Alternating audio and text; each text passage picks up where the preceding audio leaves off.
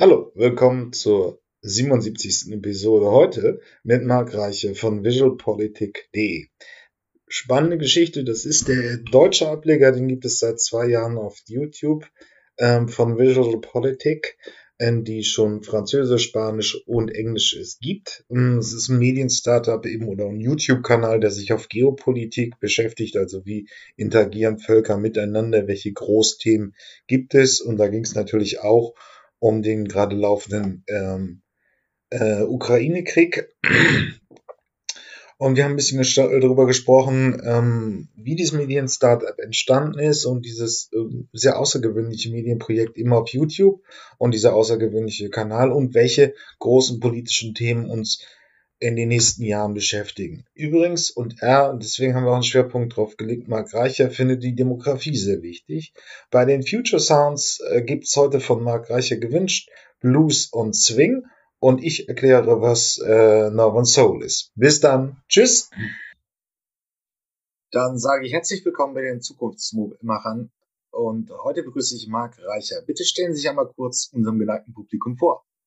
Ja, guten Tag, Herr Fakt. Äh, ich bedanke mich für die Einladung und fühle mich sehr geehrt. Äh, mein Name ist Marc Reicher. Ich bin Host des YouTube-Kanals visualpolitik.de, ähm, bei dem es hauptsächlich um Geopolitik geht. Ähm, wir betreiben diesen Kanal jetzt auf Deutsch seit etwas mehr als zwei Jahren. Äh, es gibt Schwesterkanäle auf Englisch und auf Spanisch. Die gibt es schon etwas länger. Äh, grundsätzlich behandeln wir auf allen Kanälen die gleiche Thematik. Ähm, allerdings ähm, passen wir die Videos inhaltlich an, je nachdem, äh, in welchem Sprachraum sie dann, sie dann quasi gesendet werden.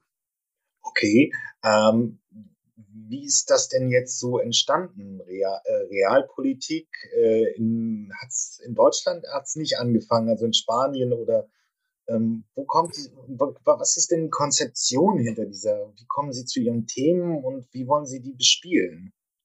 Genau, also angefangen hat es nicht in Deutschland, das, äh, das stimmt.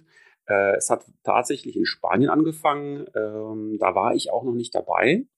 Äh, das waren drei junge Spanier, hm, die haben ja verschiedene Fächer studiert, äh, Journalismus, äh, Betriebswirtschaft und ähnliches. Und äh, die haben aber, die hatten einfach ein Interesse für Politik und haben dann ein Politologie-Seminar besucht, einfach irgendwie so ein, so ein Sommerkurs, glaube ich.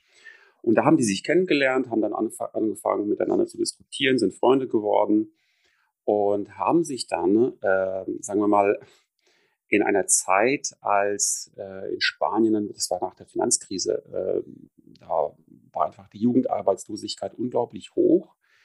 Die haben auch ähm, eine kurze Zeit für eine, eine politische Partei gearbeitet, für die äh, Partida Populare, das ist quasi also die spanische CDU.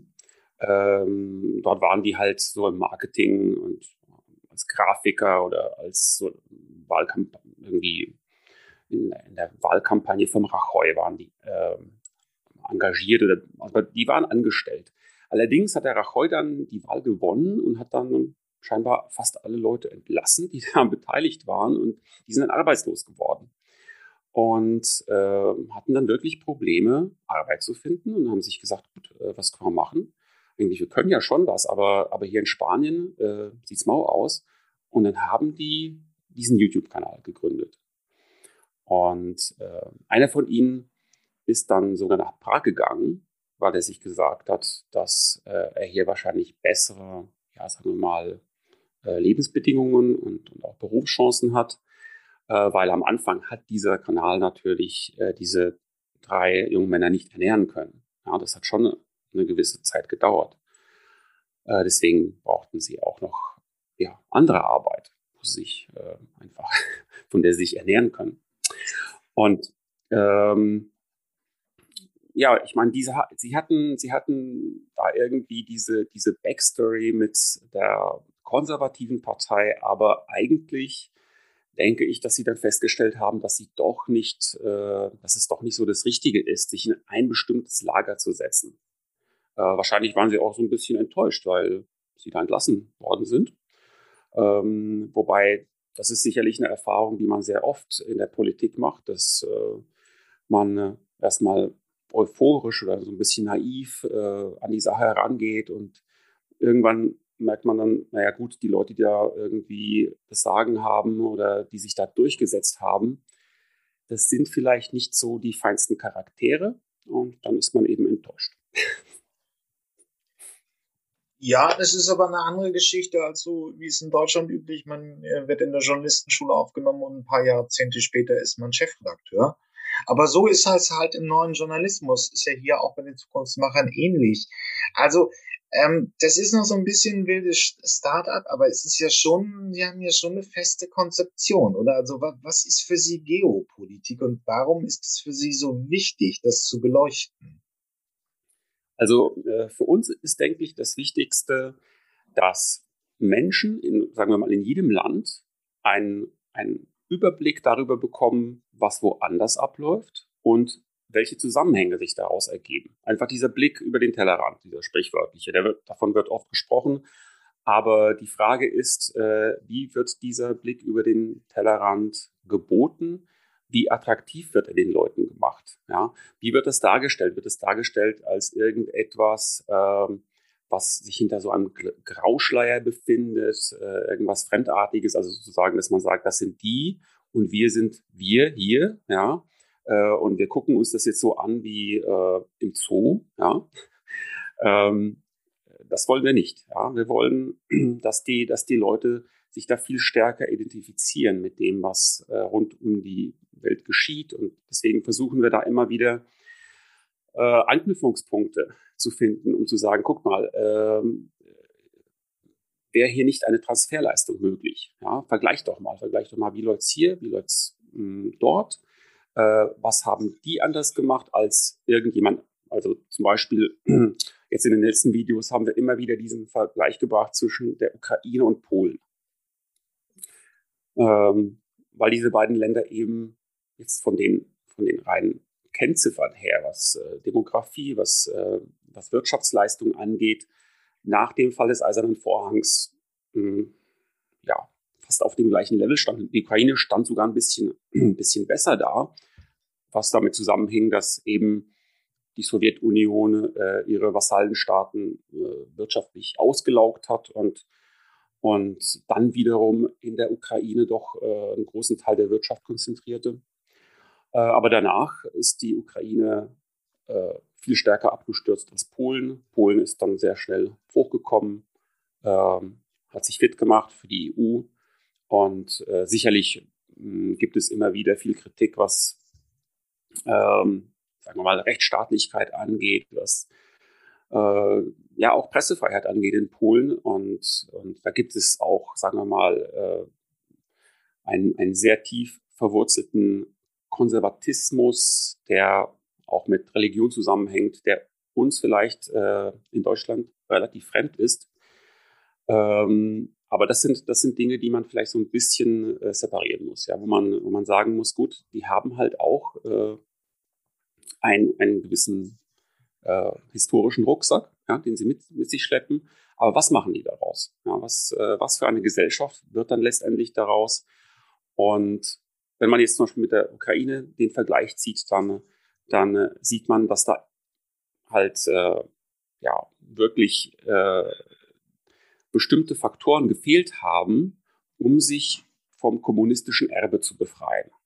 Ja, die aber, die die Polen gehabt haben. Also die Polen haben einfach gewisse Werkzeuge gehabt, mit, äh, mit denen sie gegen das kommunistische Erbe kämpfen konnten und die Ukrainer hatten sie scheinbar nicht in ausreichender Zahl zur Verfügung und deswegen zusammen mit anderen Faktoren sind sie eben viel schlechter gefahren.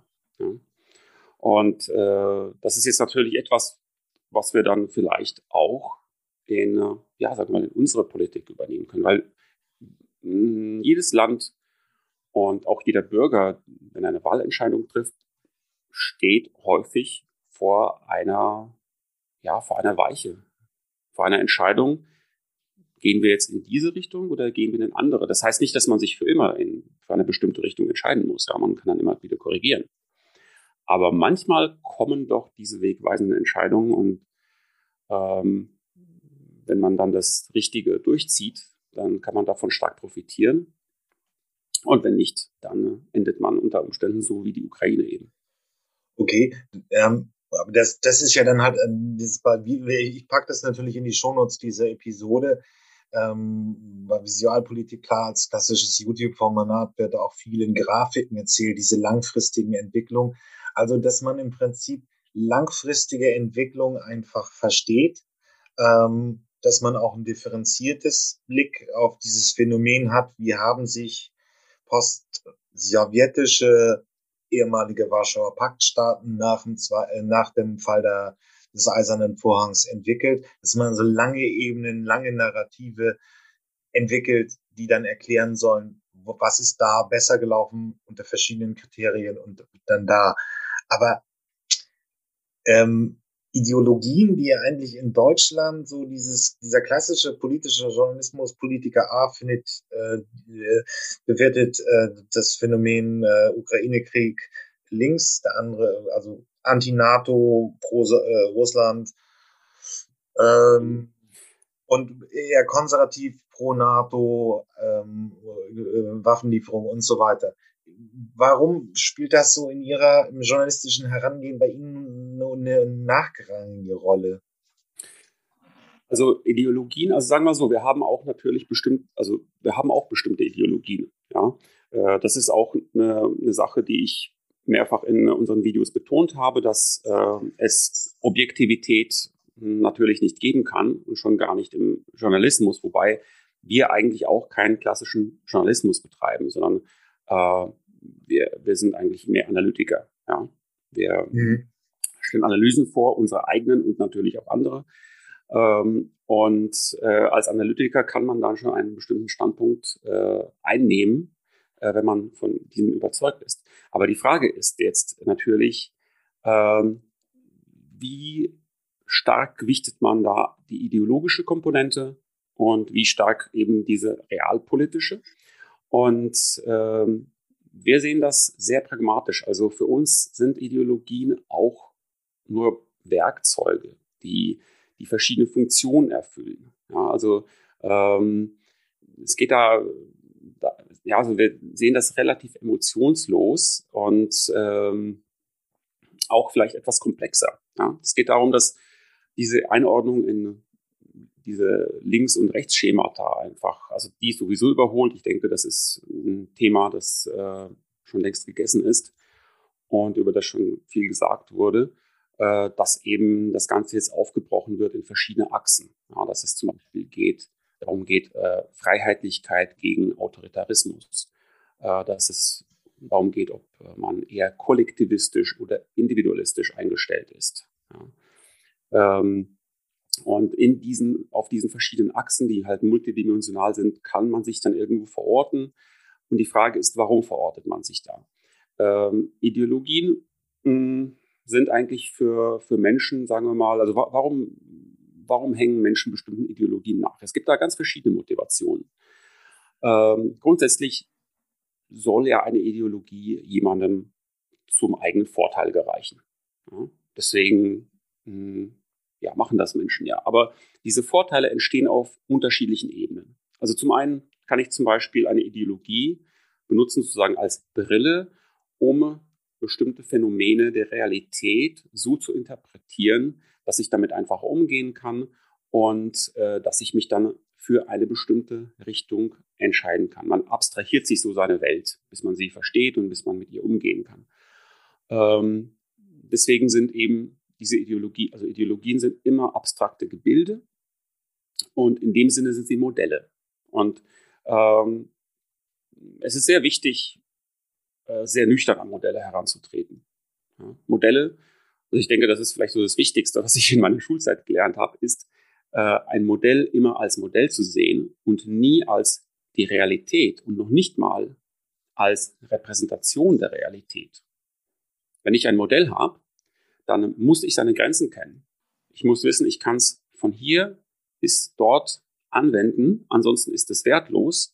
Und ich äh, darf auch die Ergebnisse, die mir das Modell liefert, nicht äh, vollkommen ja, kritiklos äh, akzeptieren, sondern ich muss äh, alle Rahmenbedingungen einbeziehen. Ja, nicht alle, das geht nicht, aber ich muss möglichst viele einbeziehen, um mir dann eben ein differenziertes Bild bilden zu können. Deswegen äh, ist hier eher die Frage, also Subjektivität, Objektivität ist meiner Ansicht nach mh, hm, irgendwie so das falsche, der falsche Maßstab, sondern die Frage ist, sehe ich etwas differenziert oder eben undifferenziert? Ja? Äh, ignoriere ich bestimmte, bestimmte Aspekte äh, und, und gehe über Dinge hinweg, die dann eben das Gesamtbild und eine langfristige Entwicklung zum Beispiel stark äh, beeinflussen könnten. Ähm, vielleicht nochmal, was das Thema, also vielleicht nochmal auf diese Vielschichtigkeit der Ideologien, äh, äh, um darauf einzugehen. Also natürlich benutzt man Ideologien, um die Welt zu verstehen, um sich dann selbst irgendwo zu verorten. Aber dann ist da natürlich noch die Funktion, sich einem bestimmten Lager zuzuordnen. Ja, das ist, äh, also es wird häufig kritisiert als Lagerdenken und häufig zu Recht. Äh, wir wollen uns eben so ein bisschen über diese Lager erheben. Ich selbst, also und auch meine Kollegen fühlen uns nicht wirklich in bestimmten Lagern wohl. Ja, das ist, ähm, also wenn man zu lange quasi in einem Lager verweilt, dann äh, kriegt man so ein bisschen Lagerkoller vielleicht. Ja. ähm, und ähm, ich denke, das ist, das ist das, woran wir so ein bisschen, also in Anführungszeichen, leiden, ja, dass wir an Lagerkoller leiden, wenn wir zu lange in einem Lager verweilen. Und deswegen machen wir uns gerne auf und schauen, was gibt es denn da für andere Lager, was kann man da mitnehmen. Äh, und äh, das Beste ist natürlich, wenn man, also das Beste ist diese Zwischenzeit, ja, in der man in keinem bestimmten Lager hm, sich aufhält. da, denke ich, fühlen wir uns am wohlsten. Genau, in der, in so einer gewissen Suche nach der Wahrheit. Aber genau, und, und deswegen, also deswegen für unsere Zuschauer ist, also da wir jetzt so populär geworden sind, denke ich, dass das durchaus diese, diese Lager oder ja, diese Wahrheitssuche zwischen den Lagern auch für viele andere äh, attraktiv ist. Und wir hoffen, dass sie irgendwann attraktiv, also für die Mehrheit attraktiver wird, als sich fest in einem Lager quasi einzurichten und da dieses äh, wohlige Gefühl äh, der, der, der Gemeinsamkeit zu erleben, das verstehe ich auch. Das ist auch, äh, kann ein ganz tolles Gefühl sein. Ja. Aber kann natürlich sehr riskant sein. Ja. Ist nur die Frage, also erfolgreich, ähm, in, in jetzt ein bisschen mehr als zwei Jahren über 200.000 YouTube-Abonnenten eingesammelt. Das kann man, ist faktisch so, habe ich es jedenfalls verstanden, ist so das, was Sie als Erfolg bezeichnen würden. Ja, also sagen wir mal so, äh, Erfolg ist immer relativ und äh, im Vergleich zum, zum, zum englischen, zum spanischen Kanal ist der deutsche natürlich noch klein. Ja, klar, aber ähm, verglichen mit anderen ähm, Kanälen, die, die ähnlich aufgestellt sind, ist es ja schon relativ erfolgreich. Also die öffentlich-rechtlichen tun sich ja relativ schwer mit, mit ihren YouTube-Formaten. Das kann ich mal auch in die Shownotes packen ähm, über Funk. Das ist ja die jüngere Strecke der, der öffentlich-rechtlichen. Das läuft so noch nicht ganz rund. Aber, ähm, aber es ist ja schon, wenn man sich das Produkt anguckt und den Kanal anguckt, dann ja schon sehr anders als die deutschen Medien als solche sind. Es ist ja, muss ein bisschen ausholen, aber es ist ja in Deutschland eher eine Tradition, wirklich eher parteipolitisch geprägt zu sein. Es war ja früher so im Print, äh, die FAZ rechts, der Frankfurter Rundschau ganz links, Spiegel und Zeit waren in der Mitte. Ähm, das hat sich aufgelöst, sicherlich in der Medienlandschaft, aber auch noch heute beim WDR im Fernsehen ist es links, CDU, äh, also Bayerischer Rundfunk soll eher christsozial sein, RBB ist eher links, äh, MDR leicht rechts. Die, diese, diese parteipolitische Profilierung haben sie nicht mitmachen wollen in Deutsch, die eigentlich so in Deutschland immer noch tendenziell relativ üblich ist. Ähm, ja, die, die Frage ist, warum, äh, wozu braucht man das? Also äh, entweder man will halt Mitglied einer Partei werden, dann braucht man das. Ja. Ganz sicher. Okay. Äh, wenn man erstmal nicht vorhat, Mitglied einer Partei zu sein und für sie aktiv äh, zu werben, dann frage ich mich, warum braucht man das? Ja. Warum braucht man denn diese, dieses hohe Maß an Loyalität zu einem bestimmten Lager? Ist, ist das nicht eher schädlich? Also das ist eine rhetorische Frage. Ne? Ja, es ist eine rhetorische Frage. Müssen wir die machen, die sich so eher aufstellen?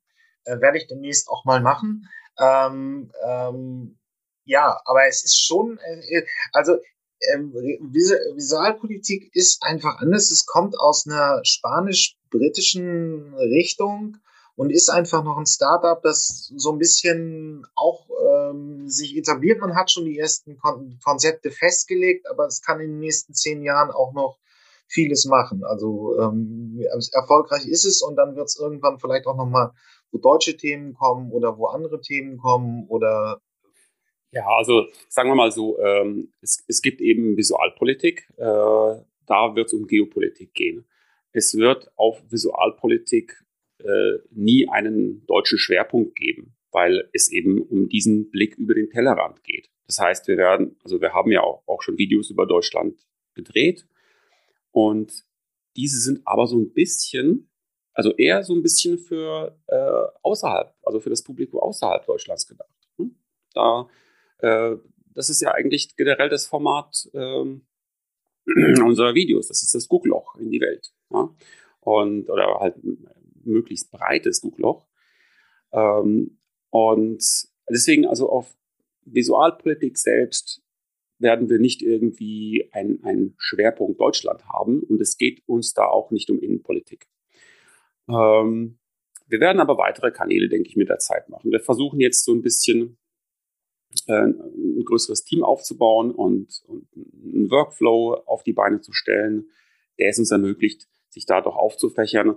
Allerdings äh, sind wir eben der Meinung oder beziehungsweise sind wir zu dem Ergebnis gekommen, wahrscheinlich auch viele andere, dass äh, es auf YouTube nicht klug ist, in einem Kanal zu viele verschiedene Formate zu vermischen. Ja? Äh, der Algorithmus bestraft einen dann einfach dafür. Ähm, und äh, also zum Beispiel, wenn wir jetzt äh, Interviews auf Visualpolitik bringen würden, äh, das ist ein, einfach ein anderes Format, das interessiert eine ganz bestimmte äh, Gruppe, eine andere interessiert es nicht.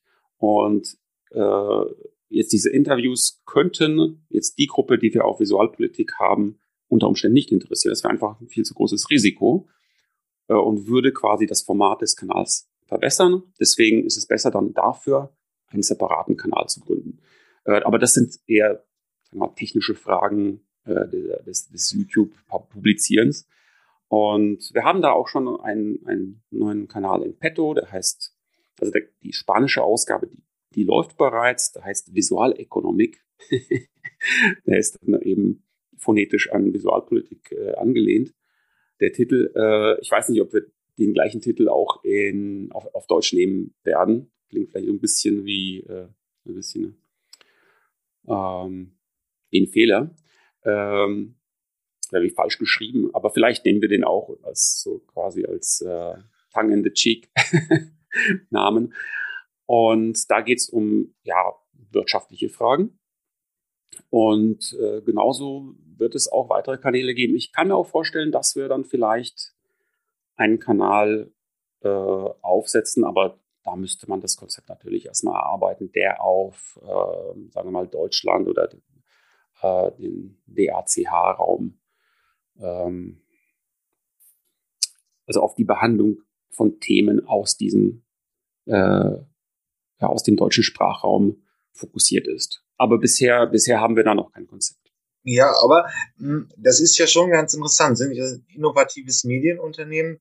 Ähm, also YouTube hat nun ja sehr viel äh, große Erfolge in den letzten 15 Jahren ähm, entwickelt. Ähm, die, die, das Publikum wird älter, die Inhalte werden auch anders. Es ist heute nicht mehr Katzenvideos, sondern immer mehr auch Politik. Ähm, haben Sie Probleme mit dem Algorithmus? Ähm, oder, und man hat ja schon in den letzten Jahren auch den Eindruck gehabt, gerade bei den US-Amerikanern, die es gemacht haben, dass sie sich dann auf private Streaming-Plattformen zurückziehen, weil sie da im Prinzip erstens klare Monetarisierung, klares Geschäftsmodell haben und B halt auch die Inhalte machen können, die sie machen wollen. Ähm, ist das eine Option so als Medienmacher im Jahr 22? Ähm, also zum einen, ich meine, wer hat keine Probleme mit dem Algorithmus? Äh, er ist natürlich ein großes Mysterium, aber man kann schon hinter gewisse Dinge kann man schon kommen.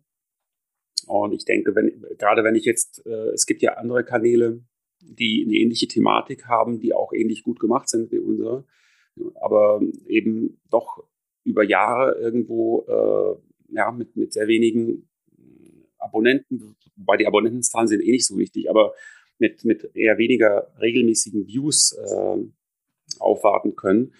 Und äh, also wenn wir uns diese Kanäle ansehen, dann können wir relativ schnell sagen, woran es liegt. Ja, es gibt da schon relativ auffällige Elemente. Äh, und ich denke, dass wir die mh, hm, eigentlich, dass, wir die halt herausgefunden haben. Äh, nicht nur wir, also die haben auch andere herausgefunden.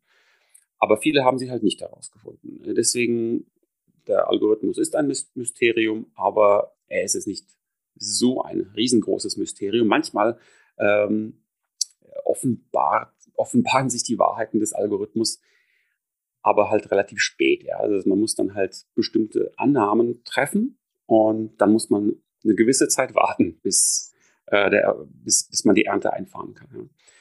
Ja. Ähm, was jetzt, ja, was jetzt ähm, Ah, der zweite Teil der Frage, die, die, die habe ich vergessen, sorry. Ja, es ist ja die Frage, also es ist auf YouTube erfolgreich, aber die amerikanischen genau. Vorbilder gehen schon so in Richtung Streaming, weil dann halt auch die Geschäftsmodelle klarer sind, weil man dann im Prinzip auch da die Themen machen kann, die man machen will. Ähm, und eben mhm. auch yeah. Themen machen kann, die nicht unbedingt werbefreundlich sind. Ähm, ist das für Sie so als Medieninnovator ein Ziel in den nächsten Jahren oder vielleicht Jahrzehnt? Also ich persönlich äh, habe da eine, eine, relativ starke Affinität zu diesen Plattformen. Ähm, sagen wir mal so, ich als Privatperson. Ja. Aber äh, wir, wir müssen ja auch so ein bisschen, ja, sagen wir mal so, wir machen das natürlich, wir haben das als Hobby angefangen. Das ist klar. Und wir machen, wir sind Enthusiasten. Ähm, aber man muss das natürlich mit einem gewissen Geschäftsfokus auch sehen, um einfach auch er Erfolg haben zu können. Man muss äh, da geschäftsmäßig dran gehen. Und äh, da ist YouTube, denke ich, die attraktivste Plattform. Ja. Die anderen haben, also hm, wir werden zum Beispiel häufig gefragt, ob wir nicht auf Spotify einen Podcast anbieten wollen. Und wir haben das evaluiert. Es gab auch schon einen englischen Podcast und es hat sich nicht rentiert. Es gibt da einfach, also die äh, Bedingungen, die Spotify ähm, anbietet, waren einfach viel zu unattraktiv, als dass wir da jetzt Zeit und Ressourcen aufwenden äh, würden. Ja, das würde sich einfach nicht lohnen. Da, wir stecken einfach diese Zeit lieber in andere Dinge und konzentrieren uns auf YouTube. Äh, was jetzt die Werbefreundlichkeit angeht, das ist natürlich manchmal ein Problem. Es werden auch Videos von uns äh, demonetisiert. Das ist dann natürlich ein bisschen unangenehm äh, finanziell, aber es passiert nicht so häufig. Ja, es ist auch so ein bisschen Herausforderung, denke ich, äh, die Dinge so zu verpacken, dass äh, sie da, dass, dass äh, sie familienfreundlich sind, aber inhaltlich ähm, keine Abstriche gemacht werden müssen. Ja. Ähm, aber sagen wir so, diese Herausforderung ist es, äh, ist es wert, wenn man die Reichweite nutzen möchte, die halt YouTube bietet. Die ist, denke ich, äh, unerreicht. Ja. Ja, nur es ist, äh, ich, also ich, es geht natürlich, ich will jetzt auch nicht die Zahlen wissen oder ich will doch gar nicht so äh, kreuzinvestigativ fragen. Nur wir haben ja jetzt schon, wenn wir so wir, wir nehmen das Interview am, am 31.05. Äh, auf und es fällt natürlich schon auf, dass die auch die etablierten Medien unter ähm, Schwierigkeiten leiden. Also der Print ist einfach, das liest kaum noch einer unter 60. Ähm, Fernsehen kaum noch einer unter 40, kann die Zahlen nachliefern über Medienstatistiken. Und bei den digitalen Formaten stellt sich halt die Frage, wann kommen da Erlösmodelle damit auch Journalismus finanziert werden kann. Es wird ja irgendwann in ein paar Jahren die Frage sein, wer bezahlt Kriegsberichterstatter in der Ukraine oder in welchem Krieg auch immer. Die Zeitungen können es wahrscheinlich nicht mehr sein. Das Nein. heißt, muss ja irgendwo ähm, ähm, eine wirtschaftliche Grundlage haben, um auch eine Meinungsvielfalt zu haben. Die amerikanischen Plattformen dominieren das momentan. Ähm, aber mal schauen, wo das in den nächsten Jahren hingehen könnte. Ja, also das ist, äh, wir haben jetzt gerade auch, ich glaube, das war das letzte Video, haben wir ja dieses, äh, diese, diese zwei Modelle, die, die vertikale Wirtschaft und, und die horizontale ne, dargestellt, dass es eben, äh, dass es immer weniger dieser vertikalen Silos gibt äh, und, und Wirtschaftstätigkeit, aber auch jede andere Tätigkeit immer horizontaler ausgebreitet wird auf viele verschiedene Akteure, die sich spezialisieren letztendlich ist das ein Modell der, der Schaffung von, von Ökosystemen. Ja. Ähm, also ich komme ja aus der IT und äh, da, da hat man das eigentlich ja schon vor vielen Jahren hat man gesehen einfach sehr schnell, was Microsoft gemacht hat. Äh, ich bin jetzt kein großer Freund von Microsoft-Produkten, aber man muss sich natürlich mal anschauen, äh, wie diese Firma mal groß geworden ist. Und äh, da ist dann äh, der, der Steve Ballmer auf der Bühne äh, rumge, rumgetanzt äh, und hat Developers, Developers, Developers äh, gebrüllt. Äh, und äh, das haben halt viele, sagen wir mal, Kunden, äh, haben das ja nicht wahrgenommen, wie stark einfach, äh, wie viel Microsoft darin investiert hat, ein, ein Entwickler, das, das ganze Entwickler-Ökosystem, das halt dann für Windows entwickelt, aus dem Boden zu stampfen und, und zu, zu, zu füttern und zu unterstützen. Und diese vielen haben dann eben Windows hochgebracht. Ja, da waren natürlich auch viele andere, da gab es bestimmte Knebelverträge mit, mit Computerherstellern und so weiter und so fort. Ähm, und auch viele unschöne Praktiken. Aber mh, hm, ein sehr wichtiger Punkt war, dass Microsoft eben ein, ein, ein großes Ökosystem vieler, vieler Entwickler äh, ja, herbeigezaubert hat, dadurch, dass es Bedingungen dafür geschafft hat.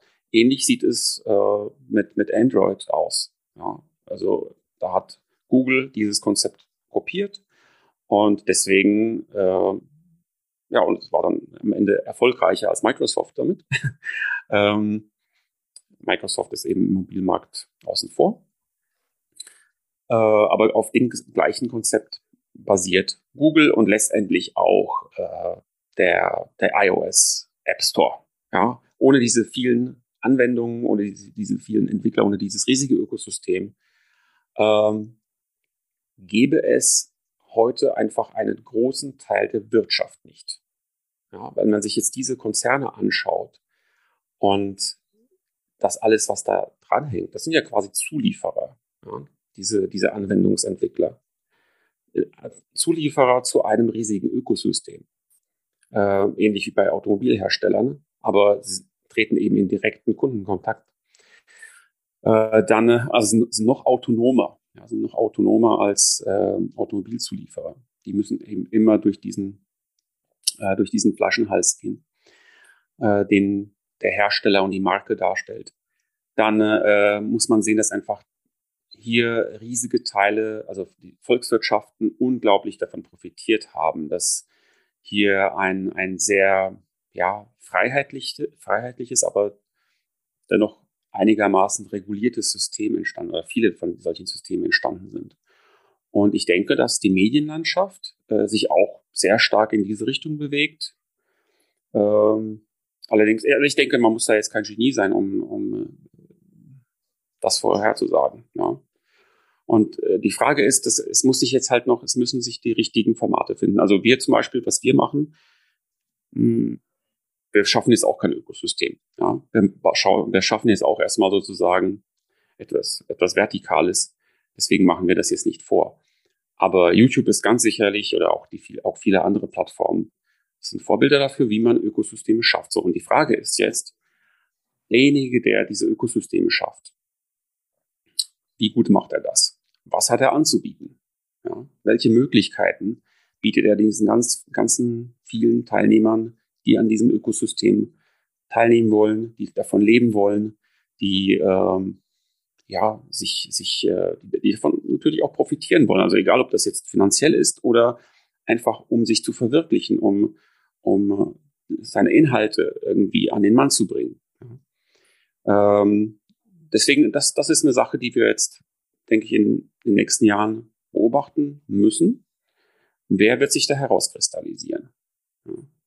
Und ich denke, man muss da schon ein bisschen aufpassen, weil wenn ich jetzt so YouTube in den Himmel gelobt habe, ähm, ist sicherlich, äh, sicherlich keine Firma, also vor allem was Google und was Alphabet angeht, die jetzt äh, nur, nur gute Dinge im Schilde führt. Ja, da äh, wird natürlich auch sehr knallhart vorgegangen und, und äh, kalkuliert.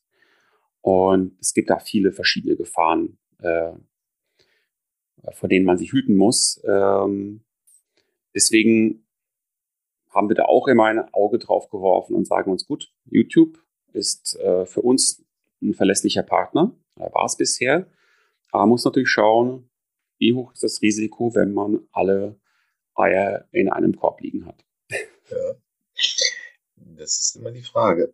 Ja, aber dann kommen wir nochmal zu den Inhalten. Wir sind hier bei den Zukunftsmachern und die großen Fragen, mit denen Sie sich ja beschäftigen, was sind so die, was wird die nächsten, ich sag mal, zehn Jahre, aber vielleicht auch 20 Jahre so, so geopolitisch wirklich von den Weltzusammenhängen Deutsche, Deutschland und auch die Politik beschäftigen. Wir hören immer wieder den Konflikt USA-China, große freie Demokratie, der Vorbild, das Vorbild des Westens und auf anderen Seite äh, das autokratische System mit seiner die Werkbank der Welt und ähnliches. Dann haben wir Klimawandel, dann haben wir immer noch die Digitalisierung, ähm, jetzt äh, immer am Laufen, aber natürlich die deutschen Schulen haben noch Schwierigkeiten, die deutsche Polizei hat noch Schwierigkeiten und und und.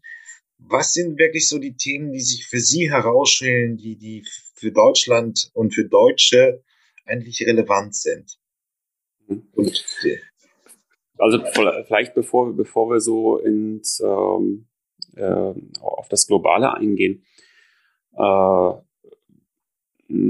Deutschland hat jetzt momentan das Problem, dass es ja, dass es von einer Partei regiert wird, dass äh, ja die SPD eben äh, die stärkste Regierungspartei ist und damit auch wahrscheinlich noch die einflussreichste, die äh, ja, sich über Jahre verstrickt hat in, in Connections äh, mit, dem, mit dem Kreml, mit Wladimir Putin, mit vielen verschiedenen Leuten, die äh, vom, vom FSB, beziehungsweise das geht ja bis zurück in die Zeiten des KGB, ähm, ja, in diesen, in diesen Netzwerken aktiv sind. Äh, das ist, denke ich, eine sehr starke Belastung und ist ein sehr großes Risiko, ähm, was die Verankerung Deutschlands, ja, sagen wir mal, in der westlichen Welt angeht. Was ist jetzt die westliche Welt? Das ist die Frage. Also die westliche Welt ist sicherlich nicht homogen. Ähm, und äh, man muss sich immer fragen, ob, ob die eigenen Verbündeten, ob das jetzt wirklich so dolle Freunde sind äh, aber letztendlich ist es immer so eine Frage, was ist, ähm, ja, auf wen kann ich mich so ein bisschen mehr verlassen? Ja? Auf wen kann ich mich mehr verlassen? Oder wer entspricht auch so meinem, äh, meinem, meinem Werteverständnis, meinem Wertekompass? Und äh, jetzt die USA sind natürlich auch eine, eine Macht, die häufig sehr rücksichtslos vorgeht. Und äh, da gibt's da gibt's äh, auch viele Kriegsverbrechen, die, die geschehen. Aber äh, man muss das Ganze in Relation setzen. Und äh, also gerade zum Beispiel was den Irakkrieg angeht, ja, das war ja auch äh, eine, eine Geschichte, die damals, damals von der Bush-Administration und von Dick Cheney, Donald Rumsfeld und es waren ja auch so mafiöse Strukturen, die das Ganze quasi äh, in Gang gebracht haben. Ähm, äh, aber dennoch, sagen wir mal, war das Ergebnis jetzt nicht aus, aus humanistischer Sicht, ja, nicht so katastrophal wie das, was eben Wladimir Putin und, und seine Clique da äh, jetzt durchziehen und, und ausgelöst haben. Ähm, deswegen muss man sich da immer fragen, gut, äh, wo lehne ich mich da eher an? Äh, und wenn es halt wirklich, sagen wir mal, um existenzielle Fragen geht, ja, das heißt, werden da Leute wirklich jetzt massenweise abgeschlachtet oder nicht? Und, und wer sind diese Leute und äh, äh, äh, bekommen die Hilfe? Ja, kann ich denen irgendwie helfen? Und wie kann ich denen am besten helfen? Dann äh, denke ich, dann spielen solche Nuancen, ja, wo man sich sagt, ah ja gut, die anderen sind vielleicht auch nicht so, äh, sind auch nicht so, haben auch nicht so eine weiße Weste. Ja. Die stellen sich dann einfach nicht mehr. Da muss man relativ schnell handeln und man muss sich relativ auch schnell positionieren, äh, weil einfach Gefahr im Verzug ist. Ja, das ist genauso wie wenn, ähm, äh, was weiß ich, beim, beim Nachbarn eingebrochen wird und äh, da haben halt die, hat jemand die Kinder in Geiselhaft, äh, in Geiselhaft genommen und droht damit, sie äh, zu ermorden. Äh, und da wartet eben die Polizei auch nicht irgendwie auf den richterlichen Durchsuchungsbefehl. Ja, sondern da ist Gefahr im Verzug und es muss sofort gehandelt werden. Äh, und ähnlich ist es eigentlich hier. Und was jetzt eben äh, vor allem das Kanzleramt abzieht, wobei Olaf Scholz ist da eben ein bisschen mit seiner Partei belastet. Ähm, ja, wobei, also ich möchte jetzt natürlich nicht die Sozialdemokratie äh, irgendwo in ein schlechtes Licht stellen. Es ist sozusagen eher so die real existierende SPD, die es momentan gibt und, und, und die Leute, die da das Sagen haben. Ja. Ähm, die Sozialdemokratie als Ideologie hat damit relativ wenig zu tun, muss man. Ja, also das äh, ist ja eigentlich eine eher ja, freiheitliche auch Ideologie und humanistische Ideologie. Ähm, und die Partei, die, die fährt da aber einen doch relativ äh, ja, gegensätzlichen Kurs, indem man sagt, na ja, also ist ja auch teilweise isolationistisch. Ja? Man sich sagt, na ja, gut, was geht uns eigentlich dieser Krieg groß an? Äh, und man hat so ein bisschen das Gefühl, ja, Hauptsache es ist so schnell wie möglich vorbei äh, und wir müssen uns damit nicht mehr beschäftigen. Und wie es vorbeigeht, ist uns relativ wurscht. Ja? Kann auch, kann auch irgendwie ruhig die Ukraine fallen und die, ganzen Leute da irgendwo äh, nach Sibirien verschleppt werden.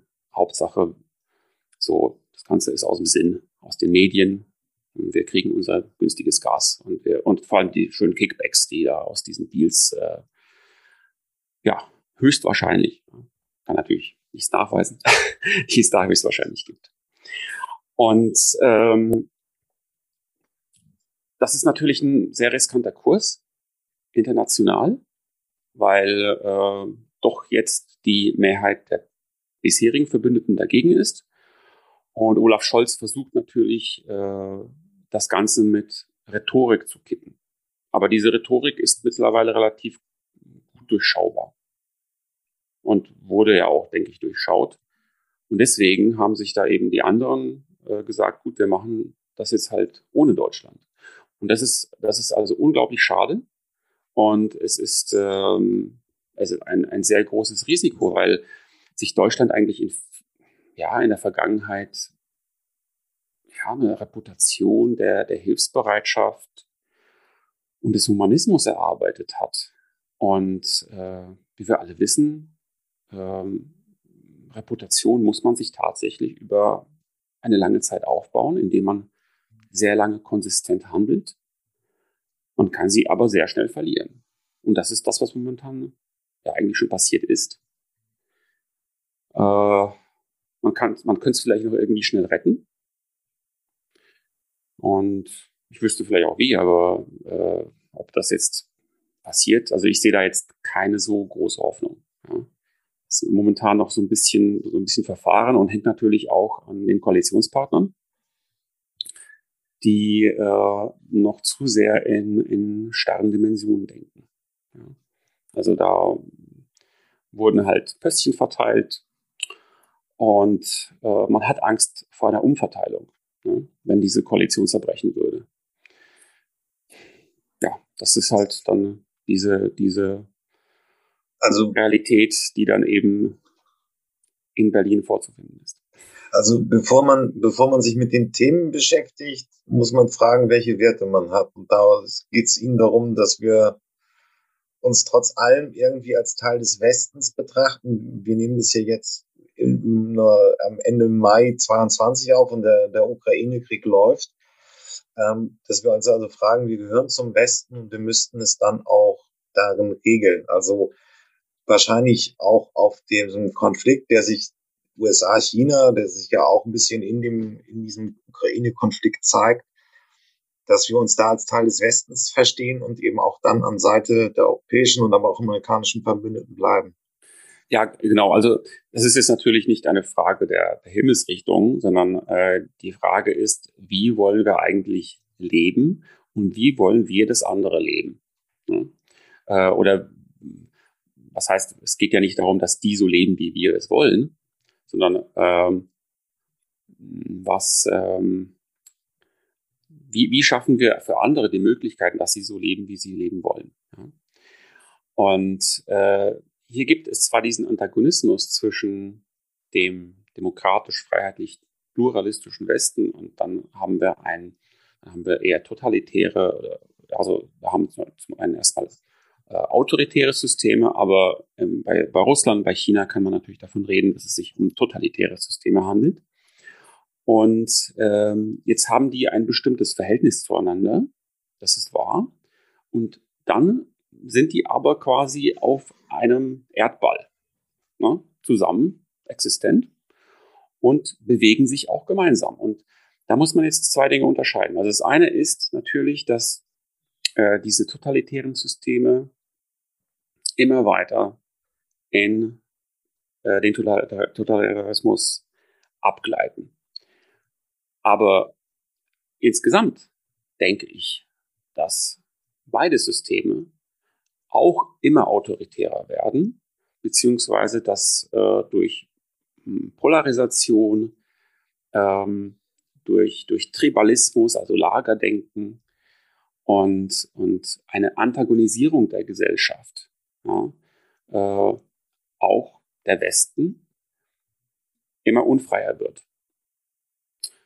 Und äh, das ist teilweise natürlich durch, durch kulturelle mh, Wellenbewegung ja, äh, zu erklären, weil es war schon immer so, dass sich ja, Epochen abgewechselt haben, die äh, immer gegensätzlich waren. Ja, also das ist in der Literatur so. Äh, da haben wir immer eine rationale Epoche und dann kommt wieder eine emotionale. Und äh, genauso ähm, neigt die Gesellschaft in einer bestimmten Epoche zu starkem Individualismus, bis er dann vielleicht wieder zu extrem wird und muss dann wieder zurückkehren zu einem gewissen Grad an Kollektivismus. Und, und diese, diese Pendelbewegungen, die schlagen natürlich häufig äh, weit aus. Und wenn dieser Ausschlag dann zu extrem wird, dann kommen wir natürlich in Bereiche, in denen starke Krisen entstehen können und in denen ja, dann Verwerfungen, Kriege und so weiter. Wenn in, in diesen Extrembereichen funktionieren die normalen gesellschaftlichen Mechanismen dann eben nicht mehr. Äh, und deswegen muss man diese, diese Pendelbewegung beobachten. Man muss schauen, ähm, wie weit schlägt das Pendel in eine ganz bestimmte Richtung aus. Bis zu einem gewissen Anschlag ist es noch okay. Da ist das Ganze hilfreich. Aber wie nimmt man da rechtzeitig die Geschwindigkeit raus? Also ein bestimmtes, also Beispiele sind ähm, zum Beispiel Wokeness. Ja? Mhm. Ähm, beliebtes Thema. Da geht es eben, also das Ganze startete natürlich irgendwo aus dem Gefühl, dass Menschen gleichberechtigt sein sollen. Und das ist äh, das ja, Natürlichste auf der Welt, dass äh, alle Menschen, wenn wir jetzt sagen, okay, sind Mitglieder einer Spezies, sind im Grunde genommen genauso, also dieser Dritte ist genauso wie du und ich, deswegen sollte er die gleichen Rechte haben, sollte die gleichen äh, Voraussetzungen haben, um sich zu emanzipieren, um, um in der Gesellschaft voranzukommen und um sein Potenzial zu entfalten. Und das ist letztendlich etwas, wovon dann alle äh, profitieren können und vor allem die Gesamtheit profitieren kann. Also das ist ein letztendlich ein kollektivistisches Ergebnis. Ja, das Kollektiv profitiert davon, dass das Individuum äh, enabled wird oder ja, befähigt wird, sich zu entfalten.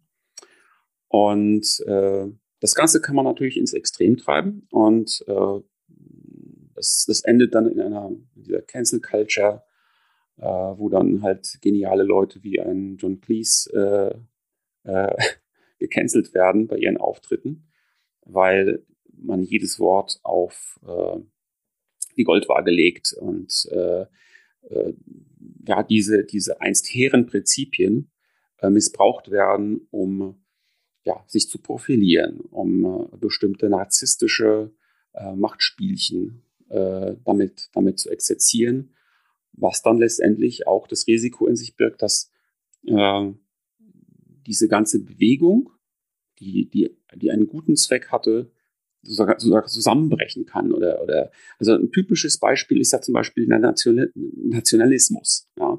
Äh, der Nationalismus ist ja eigentlich ursprünglich als äh, etwas entstanden, das äh, gegen den Feudalismus anstank ja, und, und auch eben mit dazu beigetragen hat, dass sich überhaupt Demokratien ausbilden konnten.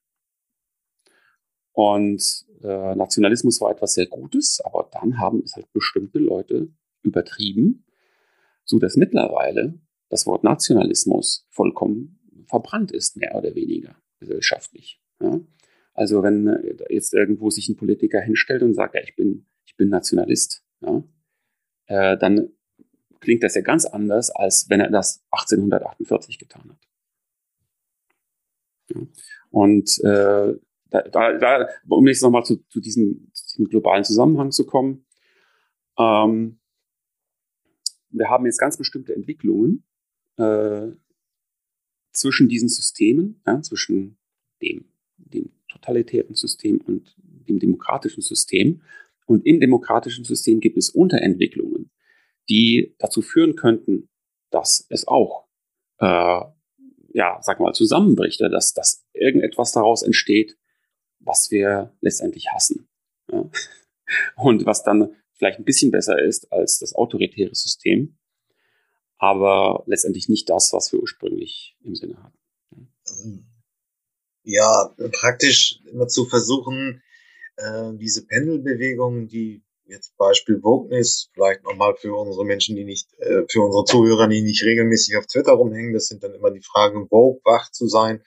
Also jede Form von Diskriminierung ähm, hervorzuheben, ist ja dann auch die Frage, der Fokus liegt dann eher auf, auf äh, LGBTQ-Rechten, Transrechten und ähnlichem und nicht auf allen Fragen der Diskriminierung. Ähm, das wird ja in Medien häufiger diskutiert, aber eben zu gucken, dass diese Pendelbewegungen auch im demokratischen System ja, reflektiert werden und dann eben gegebenenfalls auch gebremst werden, wenn sie Entwicklungen haben, die einfach, ja, Ausdruck von Narzissmus sind, eine missliebige Meinung wird einfach vorschnell und ohne Prüfung einfach so abgestoßen und gesagt, das ist jetzt einfach etwas, was nicht in meine Ideologie reinpasst und finde ich dann eklig. Äh, genau, also man, dieses, dieses äh, von vornherein abstempeln, das gehört sicherlich dazu und, und letztendlich kommen wir dann wieder äh, zu diesem zu diesem Lagerdenken. Ja, man hat sich in ein bestimmtes Lager begeben und man fühlt sich dann super wohl äh, darin ähm, und äh, man geht einfach dann nicht mehr aus dieser Comfortzone heraus und driftet immer weiter ab. Ja, das haben wir in den vergangenen Jahren in vielen verschiedenen Bereichen erlebt. Und ähm, eben was, was bei dieser Pendelbewegung, äh, Sie haben es gesagt, was da eben wichtig ist, ist rechtzeitig die Geschwindigkeit rauszunehmen, äh, zu erkennen, also wohin geht die Tendenz? Ja, wie, wie, äh, also wie ist dieser Vektor äh, eigentlich, wie, wie stark ist der? Und äh, da eben das Ganze abzufangen, bevor dieser mh, hm, ja, unsägliche Point of No Return überschritten ist. Und ähm, äh, dieses, dieses Point of No Return Phänomen, das tritt leider sehr häufig auf. Äh, kann ich jetzt, da können wir jetzt zu einem weiteren Thema kommen, das eigentlich meiner Meinung nach vielleicht so das, das Wichtigste wird. Also das ist noch wichtiger als, als ähm, äh, dieser Zweikampf der, der Systeme und, und äh, was jetzt innerhalb der Systeme passiert, sondern das ist Demografie. Ja.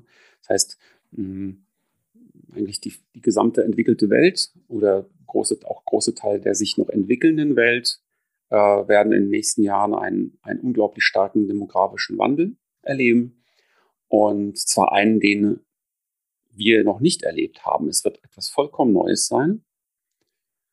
Äh, und wir haben dafür keine, äh, keine Mechanismen. Wir haben dafür keine, keine gesellschaftlichen, keine politischen, also sozialpolitischen und auch keine wirtschaftlichen Mechanismen.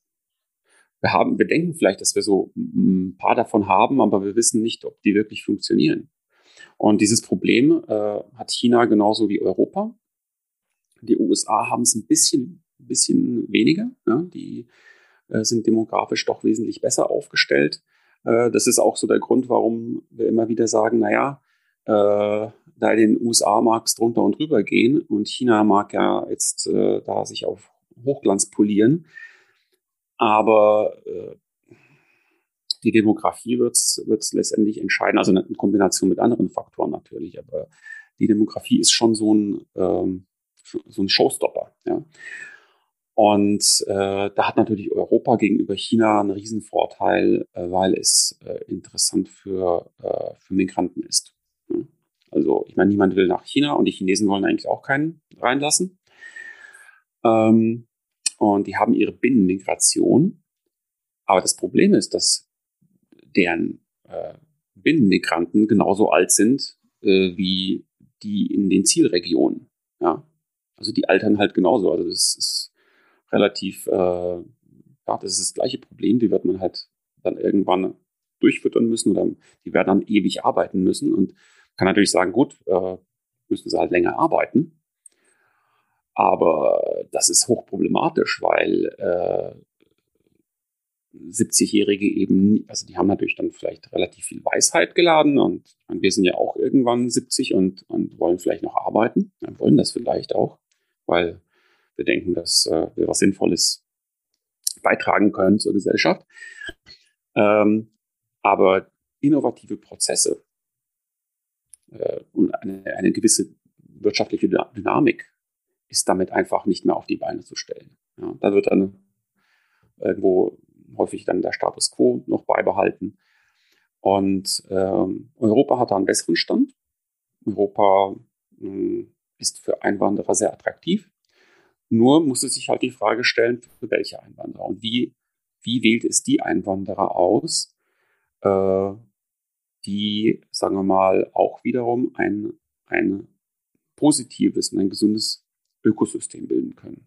Das heißt, es muss diese Einwanderung so organisieren, dass die, dass die Integration funktioniert, dass letztendlich ähm, äh, unsere Werte äh, dabei nicht über Bord gehen.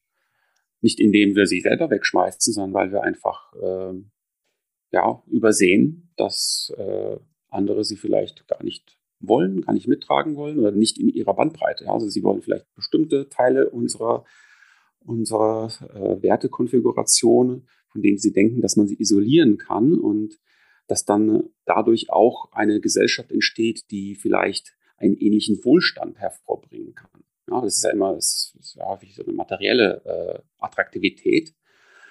Äh, und äh, da wird dann häufig gar nicht so der Zusammenhang gesehen, dass ja unser materieller äh, Wohlstand äh, mit vielen anderen Dingen zusammenhängt, die, die immateriell sind.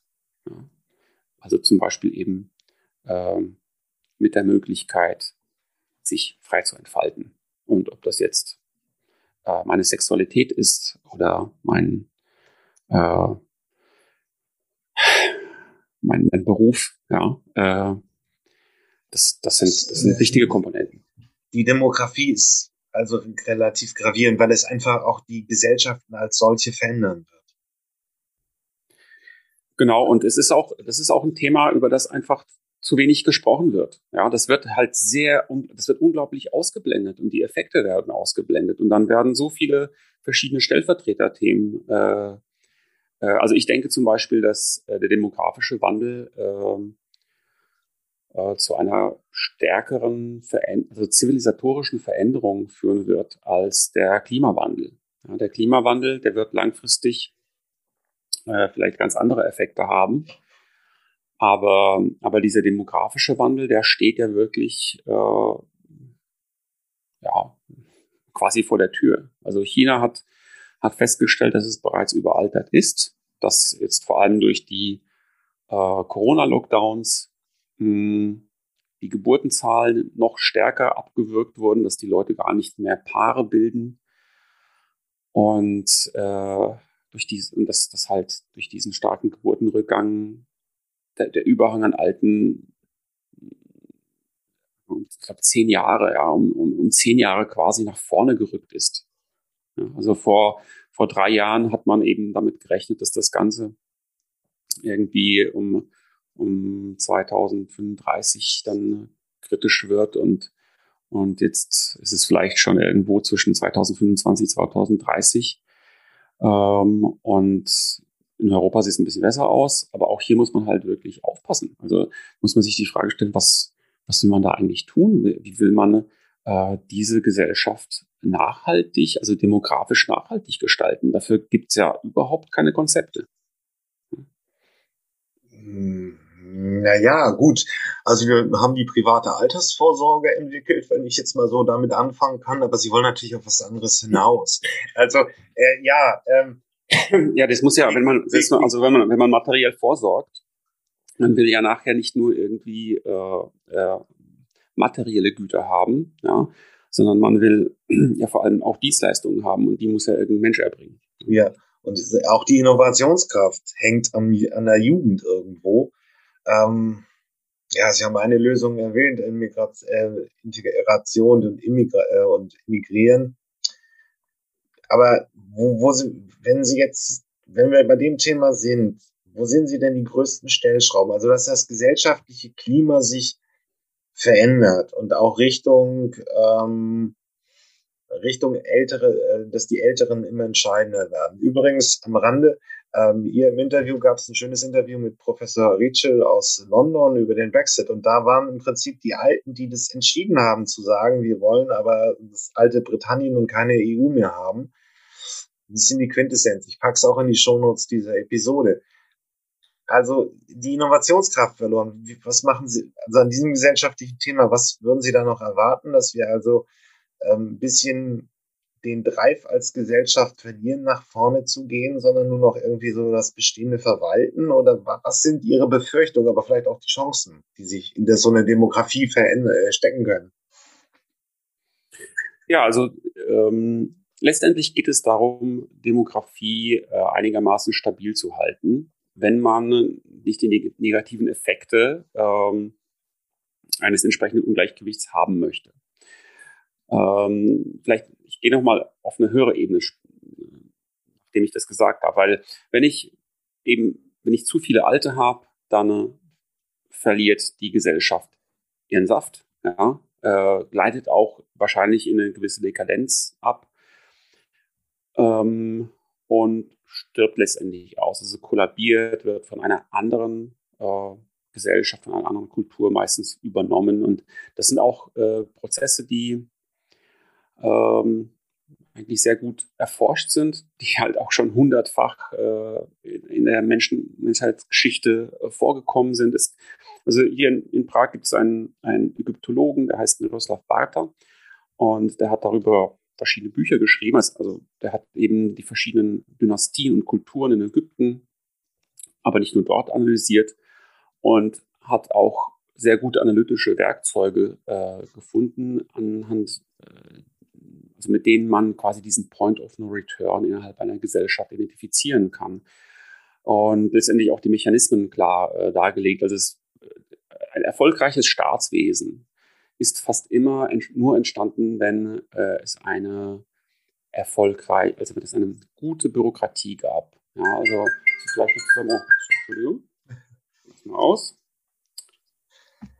So. Ähm, vielleicht eben im Zusammenspiel noch mit vielen anderen Faktoren. Und ähm, das Problem ist, dass, dass diese Staatsverwaltung, also der Staat und die Bürokratie, äh, je erfolgreicher sie waren, desto mehr Ressourcen hat man da reingeschüttet. Und das hat auch Sinn äh, ergeben, weil wenn, wenn etwas gut läuft, man hat quasi auf äh, ja, das, das gewinnende Pferd gesetzt und immer mehr drauf gesetzt. Und wenn etwas gut ist, dann braucht man eben mehr davon. Ne? Und dann gab es irgendwann immer mehr und mehr Staatswesen und immer mehr Red Tape. Und ähm, irgendwann diente dann dieses Staatswesen eben, hat sich auch das Ganze philosophisch so ein bisschen oder vom Verständnis her umgekehrt. Ja, also vorher war ja die Bürokratie dafür da, dass der Staat und dass das Gemein, äh, dass, dass das Gemeinwesen Erfolg hat ja, und sich gegenüber anderen Staaten zum Beispiel durchsetzt und, und, und, und ähm, erfolgreicher ist als, als der Nachbar und dann eine stärkere Armee hat und sich dann eben besser verteidigen kann oder diesen Nachbarn dann erobern kann. Ähm, und äh, irgendwann haben sich dann diese, die, hat sich diese Motivation umgedreht. Ja, dann äh, war nicht mehr das Staatswesen für die Gesellschaft da, sondern die Gesellschaft war dafür da, um dieses Staatswesen zu erhalten und zu alimentieren. Und irgendwann wurde dann immer ein bestimmter Point of No Return überschritten, äh, in dem es nicht mehr, nachdem es nicht mehr möglich war, diesen Prozess umzukehren. Und dieses Staatswesen hat dann äh, alle verfügbaren Ressourcen oder sagen wir mal so viele Ressourcen aus der Gesellschaft aufgesaugt und unter sich verteilt, dass nicht mehr ausreichend Ressourcen waren, um, äh, sagen wir mal, Wachstum zu erzeugen zum Beispiel. Ja, und um, um eine, eine freie und eine sinnvolle Allokation von Ressourcen in der Gesellschaft, die auf einem marktwirtschaftlichen, auf einem äh, Prinzip der Konkurrenz basiert, zu ermöglichen. Ja? weil in einem Staatswesen eben die Ressourcen äh, nicht basierend auf Wettbewerb verteilt werden, sondern auf, basierend auf zentraler Planung. So. Und ähm, irgendwann ist eben dieser Anteil so groß geworden und dieser, dieser Anteil der, der freien, äh, der wettbewerbsorientierten Ressourcenallokation so gering geworden, dass äh, diese Gesellschaften kaum noch was auf die Beine gestellt haben. Ja, und dann ist meistens irgend äh, anderes Volk gekommen, irgend, ja, was weiß ich, war vielleicht ein Reitervolk oder sowas und hat die dann überrannt und das war's dann. Ne? Äh, und das ist x-fach passiert. Äh, und was man halt dann so im, Geschichtsunterricht lernt oder was man halt sieht, ist dann nicht diese Entwicklung dorthin, ja, sondern man sieht dann halt, ah ja, dann gab es halt diese Schlacht und dann ist halt Konstantinopel gefallen. Ja. Und es wurde, ist halt gefallen, weil die, äh, weil die, weil die Osmanen da äh, mehr Reiter hatten oder, oder, oder weil die da irgendwelche Leute bestochen haben äh, in Konstantinopel, die dann die Tore geöffnet haben oder irgend solche Dinge. Ja. Und ähm, sieht aber nicht diesen Weg dorthin, der wirklich teilweise Jahrhunderte gedauert hat. Also man kennt so ein bisschen aus dem alten Rom, ne, da sagt man sich, ah ja, die sind dann so dekadent geworden und so weiter. Die Germanen haben sie dann aufgerieben. Ähm, aber man vergegenwärtigt sich nicht, dass das eigentlich so, äh, dass das ständig passiert ist. Ja? Und äh, jetzt hat der, der Professor Bartha hat äh, jetzt eigentlich für, für unsere Zivilisation anhand dieser Werkzeuge festgestellt, dass wir diesen Point of No Return bereits überschritten haben. Ähm, gut, es ist auch wieder ein Modell, also muss man sich halt fragen, äh, inwieweit man da modellgläubig ist. Aber es sollte einen schon ein bisschen aufhorchen lassen und man sollte sich die Frage stellen, okay, also kann ich jetzt die Hände in den Schoß legen, man kann ja nichts mehr tun. Ähm, so Carpe Diem, ja, mäßig. äh, oder oder gibt es da vielleicht auch Beispiele, wo, wo, man, wo man doch die Kurve gekriegt wurde oder wo man dann vielleicht versucht hat, einfach das Beste draus zu machen. Und letztendlich ist es das, was wir uns fragen müssen. Also wie steuern wir jetzt unsere Gesellschaft äh, ähm, was es die Demografie angeht, da gibt es verschiedene Punkte, die halt äh, dazu geführt haben, dass äh, die Geburten runtergehen. Und der, der stärkste Faktor ist wahrscheinlich äh, ja einfach die Emanzipation der Frau. Ja? Äh, ja. Frauen werden immer gebildeter und das ist ja auch super. Also wir wollen ja auch alle kluge Frauen haben, also wir Männer, ja. Und, und, und Frauen wollen äh, kluge Männer haben. Mhm. Ähm, wollen ja, wir wollen ja keine Deppen um uns herum haben. Ne? Ähm, deswegen ist das ja super und, und es ist auch letztendlich volkswirtschaftlich ein sehr wichtiger Faktor. Wenn jetzt die Hälfte der Bevölkerung äh, äh, ihr, ihr intellektuelles Potenzial nicht entfalten kann, ähm, ist das erstmal ein riesiger Nachteil für die Gesellschaft. Und, und da reden wir gar nicht mal so von, ja, vom Recht auf individuelle Erfüllung. So, und äh, gut, also diese Möglichkeit wurde geschaffen und sie wird auch immer, immer erweitert und das ist auch wichtig. Also äh, Bildungsmöglichkeiten zu, zu vergrößern, egal äh, was für ein Geschlecht man hat, es ist eine sehr wichtige Sache. Allerdings muss man halt sich fragen, wie kann ich die negativen Nebenwirkungen, die eigentlich fast jede gute Sache mit sich trägt, abfangen? Ja, wie kann ich die kompensieren? Und da gibt es bisher kaum, ähm, kaum tragbare Rezepte. Ja? Ähm, also man könnte, durch ein Rezept ist, man sagt, gut, mh, hm, die gebildeten Frauen, die haben halt wenig Kinder oder fast keine. Und das wird dann kompensiert dadurch, dass ungebildete Frauen mehr Kinder bekommen.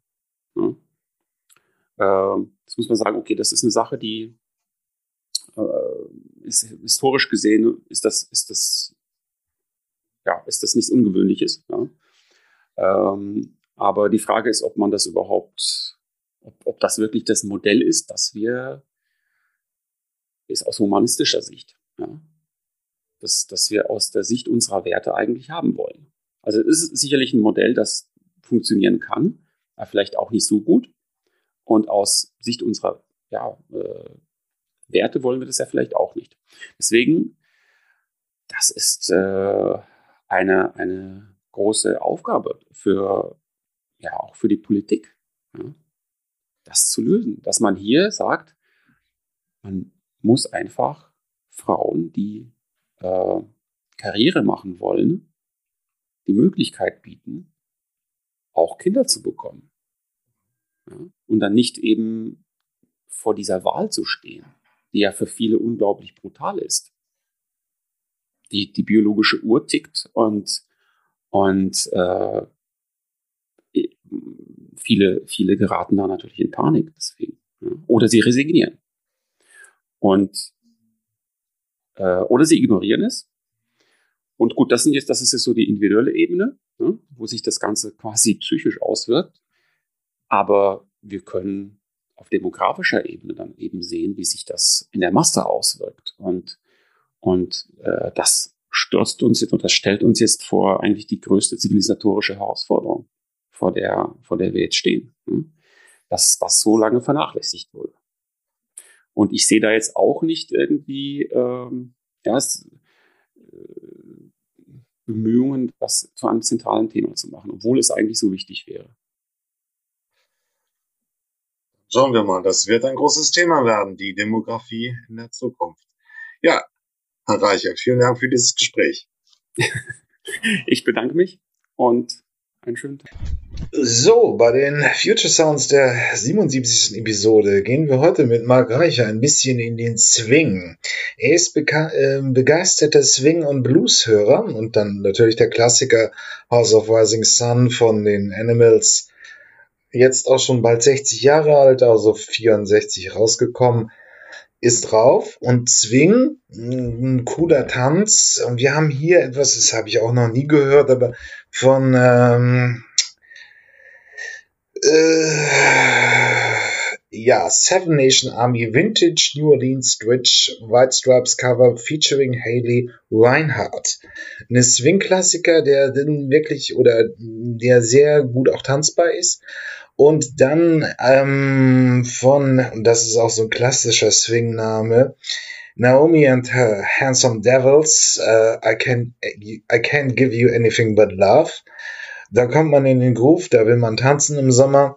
Und da ist mir aufgefallen, das ist auf Festivals ein gewisses Thema, das nennt sich Northern Soul. Das ist kein, das hat, kommt natürlich, kommt übrigens nicht vom Motown, sondern es ist, Northern ist Northern England gemeint, also alles ab na, Birmingham und nördlich.